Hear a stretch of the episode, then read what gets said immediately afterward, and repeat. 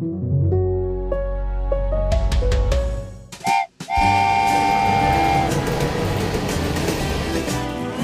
äh, ein kostenfreier, nahezu kostenfreier öffentlicher Personennahverkehr. Das ist nichts, was wir auf Dauer leisten können.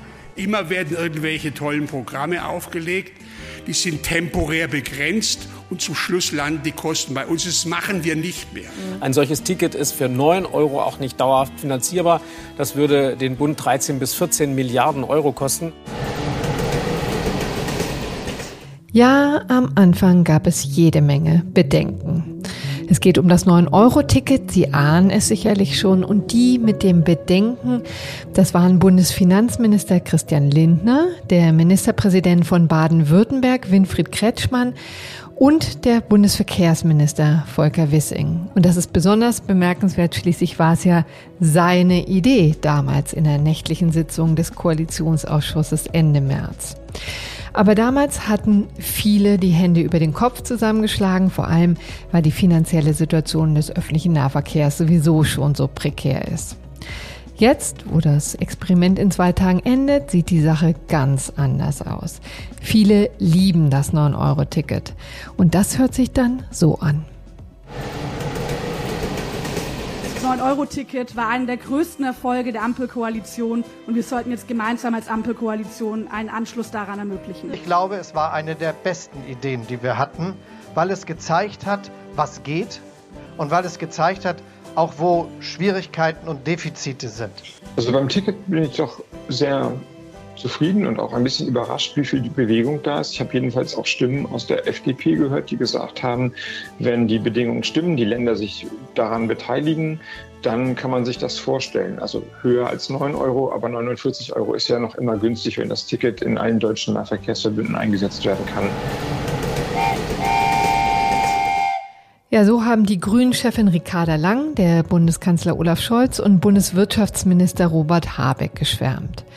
Am Montag hat der Verband Deutscher Verkehrsunternehmen seine Bilanz des 9-Euro-Tickets veröffentlicht und die kann sich sogar klimapolitisch sehen lassen.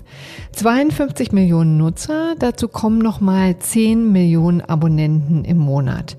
Für 10 Prozent der Fahrten haben die Menschen sogar ihr Auto stehen lassen. Drei Monate 9-Euro-Ticket haben so viel an CO2 eingespart wie ein Jahr Tempolimit.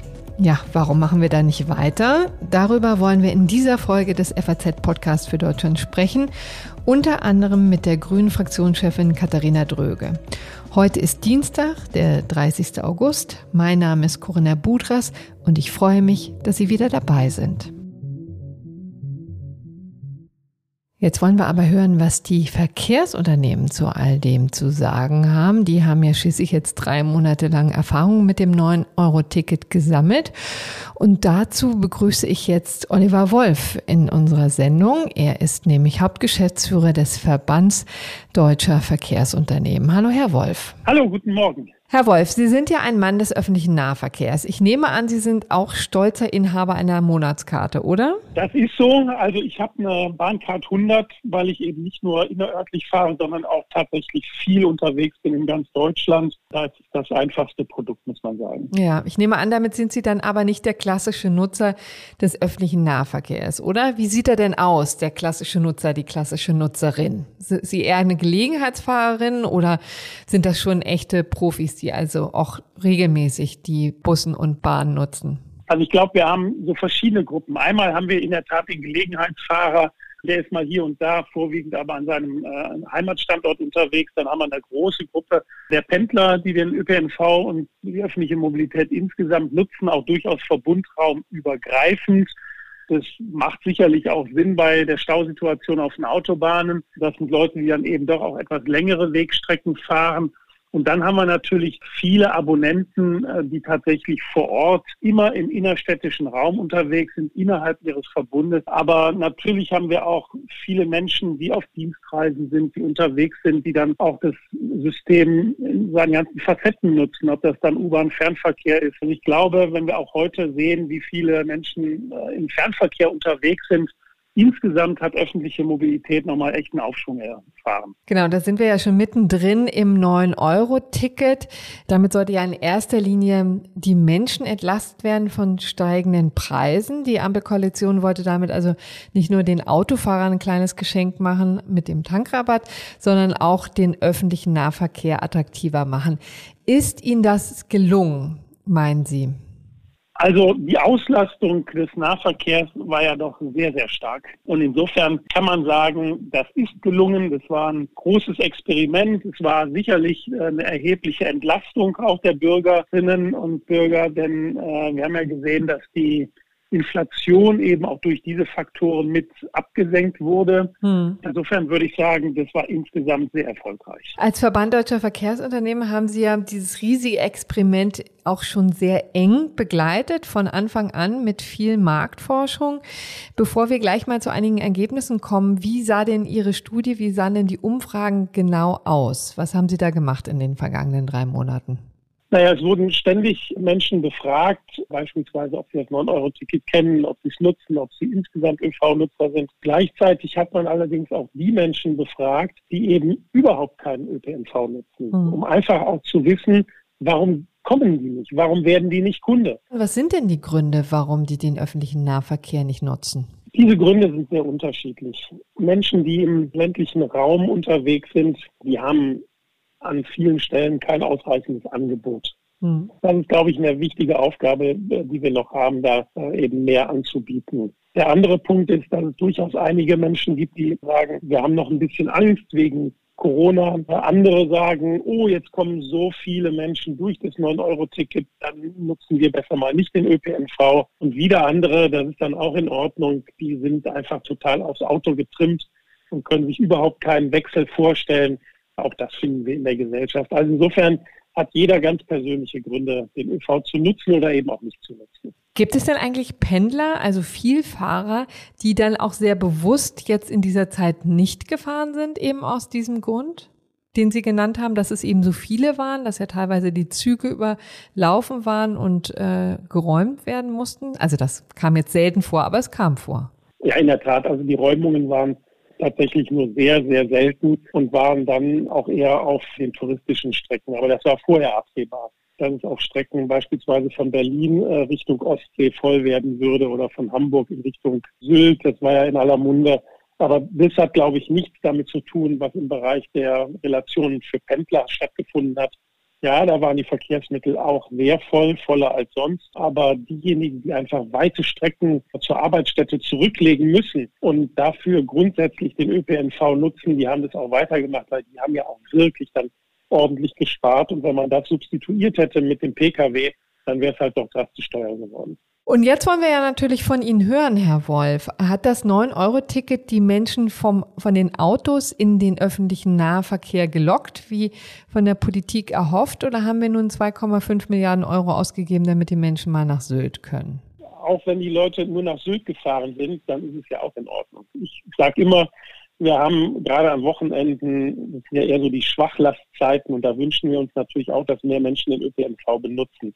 Insofern ist es auch gut und richtig, wenn die Menschen für Freizeitaktivitäten den ÖPNV benutzen. Insofern sehe ich da nicht einen, einen Widerspruch oder etwas, was sich dann ausschließt. Was allerdings auch festgestellt wurde, und da hat sehr früh eine Firma, die eben die Stausituationen betrachtet, gesagt, wir haben weniger Stau.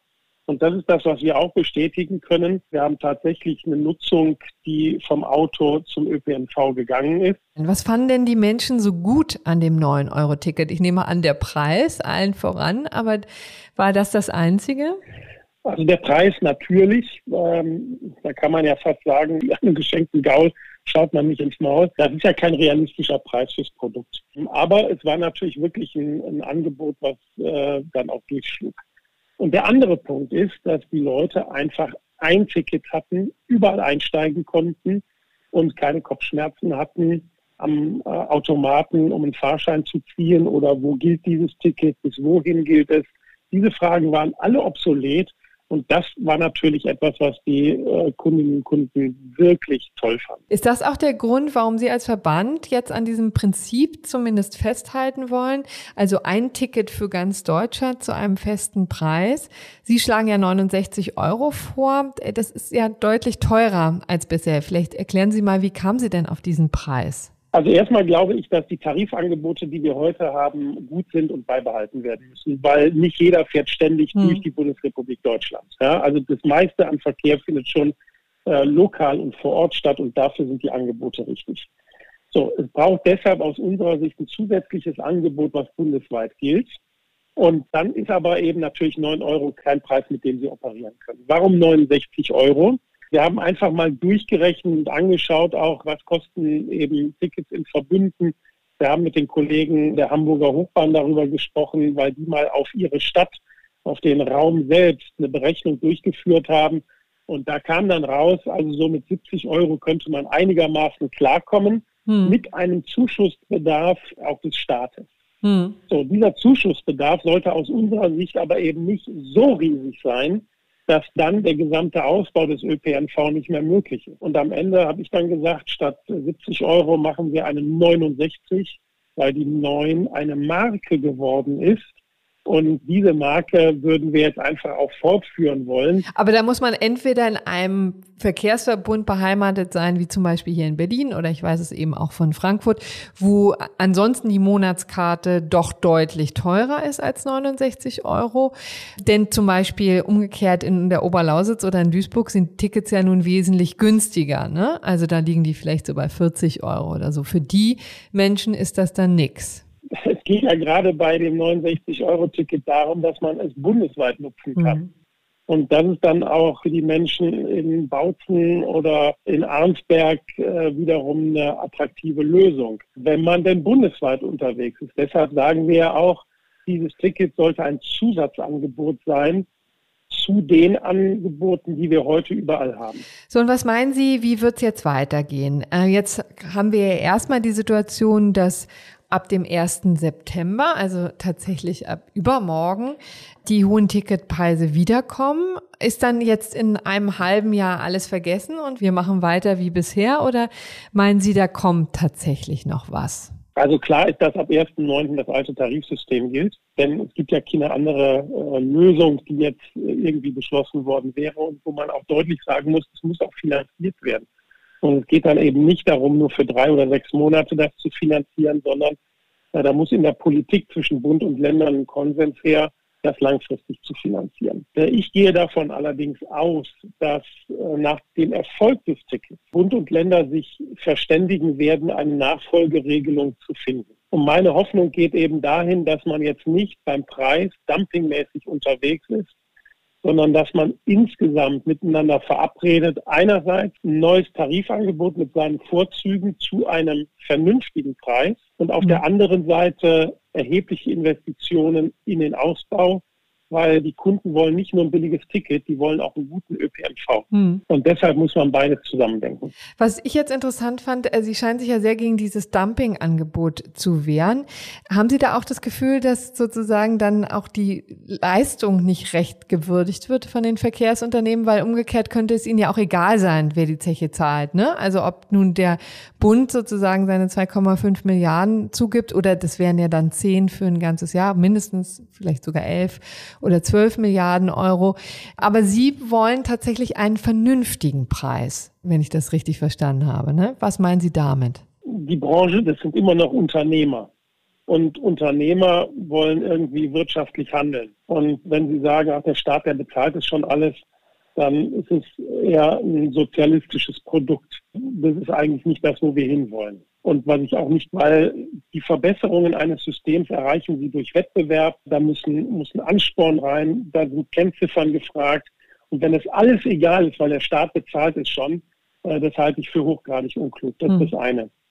Und wenn Sie sagen, 12 Milliarden Euro Zuschussbedarf, ja, also die zweieinhalb Milliarden muss man ja sehen, die sind erforderlich zusätzlich zu den Rettungsschirmmitteln. Das heißt, wir sind in der Tat bei einer Summe, die nochmal deutlich äh, über 10 Milliarden liegt pro Jahr. Das ist so viel Geld, da muss man das Gros investieren in den Ausbau. Äh, das letzte Argument, was ich immer wieder bringe, ist, derjenige, der bundesweit unterwegs ist, das ist doch nicht der Rentner oder der sozial Schwache, der äh, in seinem Sprengel, sag jetzt mal, im Dortmunder Innenstadtbereich oder vielleicht auch bis nach Bochum, Herne oder so unterwegs ist, sondern das sind doch Leute, die entweder viele Städtereisen machen, plus zu Hause fahren oder äh, Leute, die auch auf Dienstreise gehen oder sowas. Das sind wirklich nicht die Leute, die man über Gebühr mit einem Billigticket dann äh, bevorzugen muss, sondern da kann man einen fairen Preis nehmen. Und das hat ja auch die Preiselastizität, die wir auch abgefragt haben, ergeben. Herr Wolf, jetzt haben wir einen schönen Überblick bekommen über den ÖPNV-Nutzer, die ÖPNV-Nutzerin und das, was das 9-Euro-Ticket gebracht hat. Herzlichen Dank und schöne Grüße. Vielen Dank Ihnen. Bevor wir jetzt weitermachen, müssen wir hier noch kurz einiges zum ÖPNV erklären. Dann wird sehr schnell deutlich, was an dem 9-Euro-Ticket eigentlich so genial ist. Denn Deutschland ist aufgeteilt in Dutzende von Fürstentümern, man nennt sie auch Verkehrsverbünde, die noch dazu etliche Tarifzonen haben. Die Verkehrsverbünde enden nicht etwa an den Landesgrenzen, manchmal gehen sie darüber hinaus, wie in Berlin und Brandenburg zum Beispiel. Manchmal gibt es auch viele verschiedene Verkehrsverbünde in einem Bundesland. Baden-Württemberg ist so ein Fall. Und dann machen die vielen verschiedenen Tarife die Sache natürlich auch noch unübersichtlich. Es gibt Einzelfahrten, Tagesfahrten, Monatsmarken mit und ohne Fahrrad ab 9 Uhr morgens, ins ohne AB oder BC oder ABC oder ohne 1 bis 3 ist der Umweltkarte und so weiter und so weiter und so weiter. In den vergangenen Monaten gab es genau einen Tarif und eine Tarifzone. Einfacher geht's nicht. Aber das 9-Euro-Ticket einfach so verlängern kann kein Mensch bezahlen.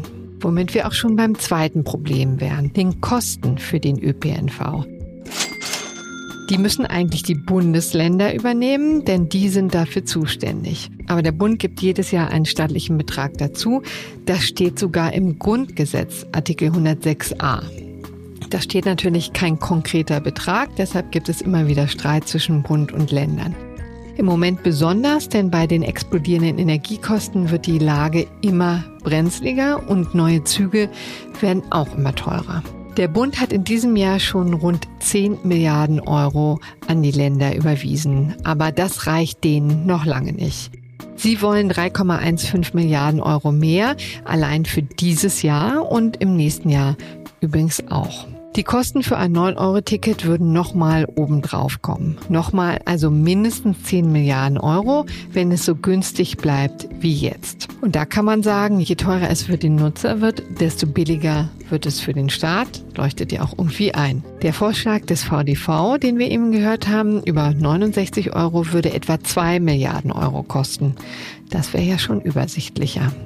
Aber jetzt wollen wir mal hören, was es sonst noch an Ideen gibt.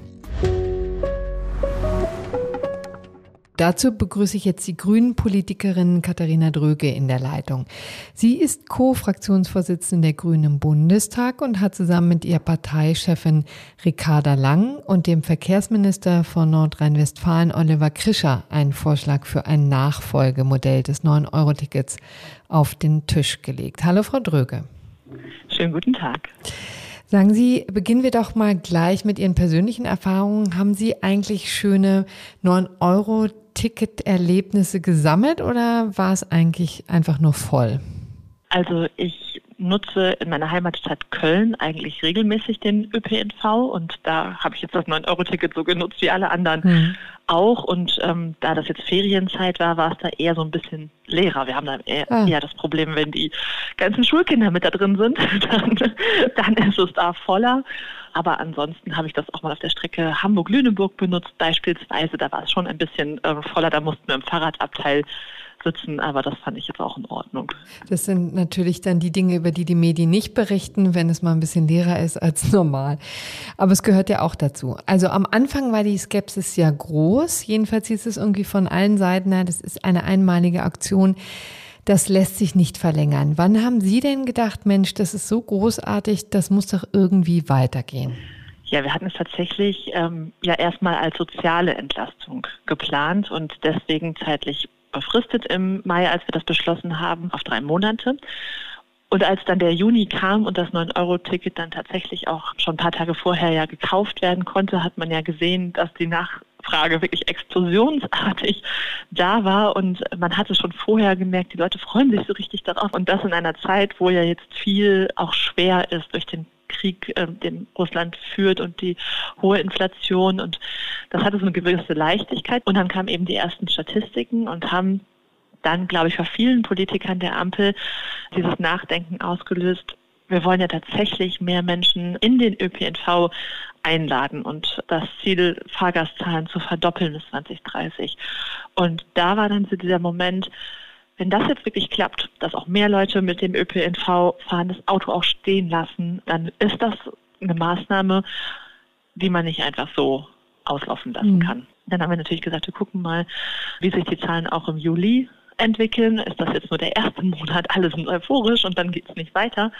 Ähm, und dann hat sich das ja recht stabil so herausgestellt. Und dann haben wir auch schon mal angefangen, mit Kollegen auch aus anderen Fraktionen zu sprechen. Dann haben Sie sich also hingesetzt und auch was erarbeitet. Sprechen wir doch mal über Ihr Modell. Sie haben ja im Grunde genommen ein zweistufiges Modell entwickelt. Sie haben ein 29-Euro-Ticket ins Spiel gebracht, das sich nur auf ein ja, jeweiliges Bundesland oder jedenfalls ein begrenztes Tarifgebiet bezieht und ein 49-Euro-Ticket für ganz Deutschland. Warum das? Warum zwei Tarife? Also wir haben uns sehr viele unterschiedliche Vorschläge angeschaut, die es dann ja sehr schnell in der öffentlichen Debatte auch gab für Nachfolgelösungen und haben überlegt, dass wir einen Vorschlag machen müssen, der beidem Rechnung trägt, der auf der einen Seite so günstig ist für viele, dass dieser Effekt erhalten bleibt des 9-Euro-Tickets, dass wirklich die Leute sagen, ich nutze das jetzt, ich kaufe mir das jetzt, weil ich kann es mir noch leisten und mhm. ich mache den ÖPNV attraktiver. Und auf der anderen Seite mussten wir natürlich auch ein bisschen die Kosten im Blick behalten weil wir wussten, der Finanzminister ist äh, sehr zurückhaltend damit zu sagen, da ist noch viel Geld im Bundeshaushalt dafür da und man muss ja am Ende eine Mehrheit kriegen in seiner mhm. eigenen Koalition. Deswegen haben wir gesagt, wir machen zwei Stufen. Das 29-Euro-Ticket, was wirklich noch sehr, sehr günstig ist für die Menschen und auch viele Pendlerbewegungen beispielsweise abdeckt. Und der Vorschlag, den wir gemacht haben, der sich an dem vom Verkehrsclub Deutschlands ähm, orientiert, der schaut sich eben genau diese Hauptpendlerstrecken an. Deswegen mhm. sagen wir nicht ganz starr ein Bundesland, so wie Nordrhein-Westfalen und wer dann oben an der Grenze zu Niedersachsen wohnt, hat Pech gehabt, sondern da kann man auch noch bis Osnabrück fahren. Und Regionen wie Hamburg, Niedersachsen, Bremen fassen wir zusammen oder Berlin und Brandenburg, weil das einfach keinen Sinn macht. Das sind die Hauptpendlerstrecken und das machen wir wirklich günstig mit den 29 Euro. Aber um die Kosten im Griff zu behalten, haben wir das jetzt nicht bundesweit vorgeschlagen, sondern sind da dann mit dem zweiten Vorschlag, den 49 Euro, etwas teurer geworden und haben dann gesagt, diejenigen, die vielleicht sagen, sie wollen im Sommer mal eine etwas größere Fahrt mit der Regionalbahn machen oder die, die dann doch an den Grenzen wohnen, die wir nicht mehr erreichen, für die muss es auch ein Angebot geben und 49 Euro ist immer noch günstiger als die allermeisten Abo-Tickets, die man jetzt kaufen kann.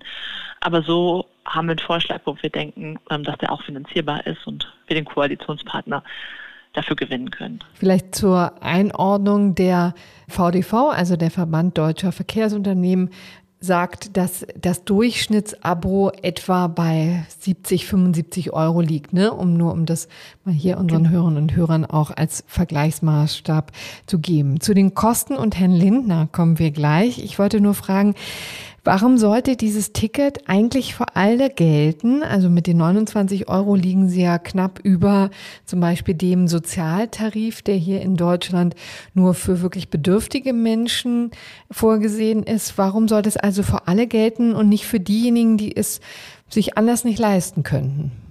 Wir haben bei den klassischen Sozialtickets natürlich immer das Problem, dass es Menschen gibt, die knapp darüber liegen, die aber auch noch nicht reich sind. Und die dann noch mit zu erreichen, ist unheimlich schwierig. Deswegen haben wir gesagt, wir wollen schon einen Vorschlag machen, der über die Sozialtickets hinausgeht, weil jetzt auch gerade vor dem Hintergrund der hohen Inflation auf der einen Seite sind eben viele Familien auch mit einem unteren Mittelklasse-Einkommen stark belastet und würden hier wirklich effektiv Geld sparen. Und wenn man für mehr Leute den ÖPNV günstiger macht, dann lädt man eben auch mehr Leute ein, ähm, mhm. den ÖPNV zu nutzen. Und wir hatten immer beides im Blick. Auf der einen Seite die soziale Dimension, aber auf der anderen Seite eben auch den Klimaschutz.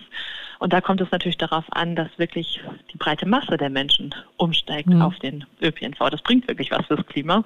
Also um das mal sehr deutlich zu sagen, Sie zielen da wirklich auf die breite Masse und äh, nehmen dann auch in Kauf, dass es zum Beispiel wie in meinem Fall, ich sage es Ihnen ganz offen, dann Mitnahmeeffekte gäbe, weil ich jetzt natürlich ein Abo habe hier in Berlin, das wesentlich teurer ist, das übrigens auch mein Arbeitgeber zahlt und das dann aber in Zukunft zumindest von einem guten Teil der Steuerzahler bezahlt werden wird, oder? Also aus der sozialen Perspektive heraus muss man das vielleicht in Abgrenzung auch diskutieren zu anderen Vorschlägen, die gerade gemacht werden, mit denen Menschen entlastet werden sollen. Und da sind zum Beispiel steuerliche Entlastungsvorschläge in der Regel deutlich ungerechter, weil mhm. wenn ich jetzt bei der Einkommensteuer was verändere, so wie Herr Lindner vorgeschlagen hat mit der kalten Progression, dann würden Menschen mit ihrem Einkommen oder dem Einkommen der Bundestagsabgeordneten deutlich mehr profitieren ja, ich als weiß Menschen nicht, ob man das gleichsetzen Einkommen. kann. Ich wollte mich jetzt nicht ja, doch. Ähm, ähm, Nein, ich wollte jetzt nicht Sie und mich gleichsetzen, sondern ich wollte nur diesen Vergleich mit der Steuerpolitik ja, ähm, machen. Da ist es ja einfach so, dass Menschen, die gar keine Steuern bezahlen, quasi nichts als Entlastung bekommen, Menschen mit einem sehr geringen Einkommen die wenigste Entlastung bekommen und Menschen mit höheren bis hohen Einkommen, je nachdem, wo wir dann sind in der Einkommensgruppe, deutlich mehr an Entlastung bekommen. Und wenn man sich das anguckt, dann ist dieser Vorschlag deutlich zielgerichteter, weil wenn man sich anschaut, wer auf den ÖPNV angewiesen ist, dann sind Menschen, die in den unteren Einkommensgruppen sind, haben deutlich seltener mhm. ein Auto oder deutlich häufiger kein Auto als Menschen mit hohem Einkommen. Deswegen treffe ich mit dieser Maßnahme schon überdurchschnittlich oft dann auch Menschen mit unterem Einkommen. Und deswegen hat es im Vergleich zu anderen sozialpolitischen Maßnahmen, die gerade diskutiert werden, schon auch eine gute Verteilungswirkung. Hm. Dann kommen wir jetzt noch mal zu den Kosten. Ähm, Sie haben es durchgerechnet. Mit wie viel würde das zu Buche schlagen? Also man kann es nicht auf den letzten Euro rechnen, weil es natürlich mit gewissen Annahmen immer verbunden ist. Wie viele Leute nutzen das dann wirklich, wenn es teurer ist und so weiter. Aber unsere grobe Schätzung wäre, die unsere Experten gemacht haben, dass das bei etwas mehr als 5 Milliarden Euro liegen würde in der Variante, mhm. die wir da vorgestellt haben. Und Sie haben ja immerhin auch einen Vorschlag gemacht zur Gegenfinanzierung. Sie haben allerdings auch recht vage angeführt, mit dem Abbau des Dienstwagenprivilegs könnte man das finanzieren. Dazu müssen wir erstmal klären, was genau meinen Sie denn mit dem Dienstwagenprivileg? Ja, also wir haben den Vorschlag tatsächlich schon mehrere Male in den Deutschen Bundestag eingebracht, auch in vergangenen Jahren. Uns geht es darum, das Dienstwagenprivileg so zu reformieren, dass es sich künftig am CO2 Ausstoß des Autos orientiert. Und damit meinen wir sowohl die pauschale Absetzbarkeit, die der Arbeitnehmer hat, der sich ja momentan entscheiden kann, ob er mit einem pauschalen Satz äh, die Versteuerung macht, des Vorteils, den er hat, weil er den Dienstwagen nutzt oder ein Fahrtenbuch macht. Und dann gibt es auf der anderen Seite natürlich noch die steuerliche Absetzbarkeit des Dienstwagens für das Unternehmen selbst. Und beide Elemente wollen wir so reformieren, dass es sich künftig am äh, CO2-Ausstoß orientiert. Dabei wollen wir die Pauschale für die Arbeitnehmer nicht abschaffen, aber wir wollen eine besserliche steuerliche Anrechenbarkeit für Elektroautos und für Verbrenner eine schlechtere und ab einem gewissen Flottengrenzwert CO2-Verbrauch des Autos soll es dann ähm, entfallen. Und damit hätte man auf der einen Seite eine gute ökologische Lenkungswirkung, weil die Dienstwagen machen ja einen hohen Anteil der Neuzulassung in Deutschland aus und bestimmen damit ein Stück weit die Wagen, die später auch als Gebrauchtwagen auf der Straße sind. Und man hätte mehr Einnahmen für die öffentliche Hand und könnte damit dann das 9-Euro-Ticket gegenfinanzieren. Aber Christian Lindner hat sich dazu nicht geäußert bis jetzt, oder? Doch, er hat jetzt bislang noch nicht begrüßt, um es mal so genau, so. zu sagen, beziehungsweise eher kritisch sich ja. dazu positioniert. Also genau, um das vielleicht nochmal deutlich zu machen, Sie haben ja zu Recht gesagt, das Dienstwagenprivileg ist schon häufiger oder insbesondere auch jetzt wieder in den Fokus geraten und da hat Christian Linja ja deutlich gemacht, daran will er eigentlich nicht rütteln? Haben Sie da noch eine andere Idee, die dann zu einer Finanzierung taugen könnte? Oder äh, wie, es ist ja immer, immer wieder die Übergewinnsteuer spielt da eine Rolle, ne? Es gäbe natürlich grundsätzlich sehr viele unterschiedliche mhm. Möglichkeiten, äh, wenn man das wollte, das 9-Euro-Ticket oder Nachfolge zu finanzieren. Man kann es auch einfach aus dem Bundeshaushalt machen. Wir haben jetzt gesagt, weil Herr Lindner nicht sich so offen gezeigt hat, das aus dem Bundeshaushalt zu finanzieren, machen wir mal einen anderen Vorschlag, der auch in der Sache aus unserer Sicht sinnvoll ist. Dann hätte man eine doppelte soziale und eine doppelte klimapolitische Wirkung, wenn man das verbindet mit der Reform des Dienstwagenprivilegs. Wenn er einen anderen Vorschlag hat, den wir sinnvoll finden zur Finanzierung eines Nachfolgetickets, sind wir da auch sehr offen, mit ihm drüber zu sprechen. Allein mhm. es kann aus unserer Sicht nicht keiner sein. Richtig. Vielleicht noch zuletzt. Bundesverkehrsminister Volker Wissing ist ja da im Moment zurückhaltend, signalisiert zwar seine Bereitschaft, aber bittet auch erstmal die Länder, da ihre eigenen Finanzen zu sortieren. Umgekehrt werfen die Länder Herrn Wissing auch Blockadehaltung vor. Stimmen Sie in den Chor damit ein? Wie nehmen Sie Herrn Wissing in dieser ganzen Diskussion wahr? Also Herrn Wissing habe ich immer als deutlich aufgeschlossener ähm, erlebt, dem gegenüber, dass wir ein Nachfolgeticket brauchen für das 9-Euro-Ticket. Er hat das ja immer wieder betont, dass er das 9-Euro-Ticket als einen der größten Erfolge ähm, betrachtet, die wir bei diesen Entlastungspaketen hatten. Er hat auch immer wieder gesagt, dass er offen ist für eine Nachfolgelösung und dass er die Gespräche mit den Ländern abwarten will. Und jetzt kann ich verstehen, dass ein Bundesverkehrsminister, der auch den Bundeshaushalt natürlich im Blick haben muss, sagt, die Länder müssen sich auch an der Finanzierung beteiligen. Das sehe ich auch so. Ähm, ich bin auch hm. Bundespolitikerin und es ist im Spiel zwischen Bund und Ländern immer so, dass die Länder natürlich erstmal sagen, der Bund soll das finanzieren. Am Ende einigt man sich meistens darauf, dass dann beide Seiten finanzieren. Das wäre dann auch eine vernünftige ja. Lösung. An dieser Stelle, dafür muss man es nur mal verhandeln und dafür muss man einmal ja. beginnen. dafür muss man es wollen. So, und dann wird man auch zu einer guten Finanzabteilung zwischen Bund und Ländern kommen. Aber Ihre Prognose, also im nächsten Jahr werden wir irgendeine Art von Nachfolgemodell sehen oder wird das versanden? Da werden wir sehr für kämpfen als Grüne, dass ja. das fortgesetzt wird. Herzlichen Dank, Frau Dröge. Ich danke Ihnen. Das war sie also, unsere heutige Folge des FAZ Podcast für Deutschland. Halten wir doch mal fest, wo ein Wille ist, ist auch ein Weg.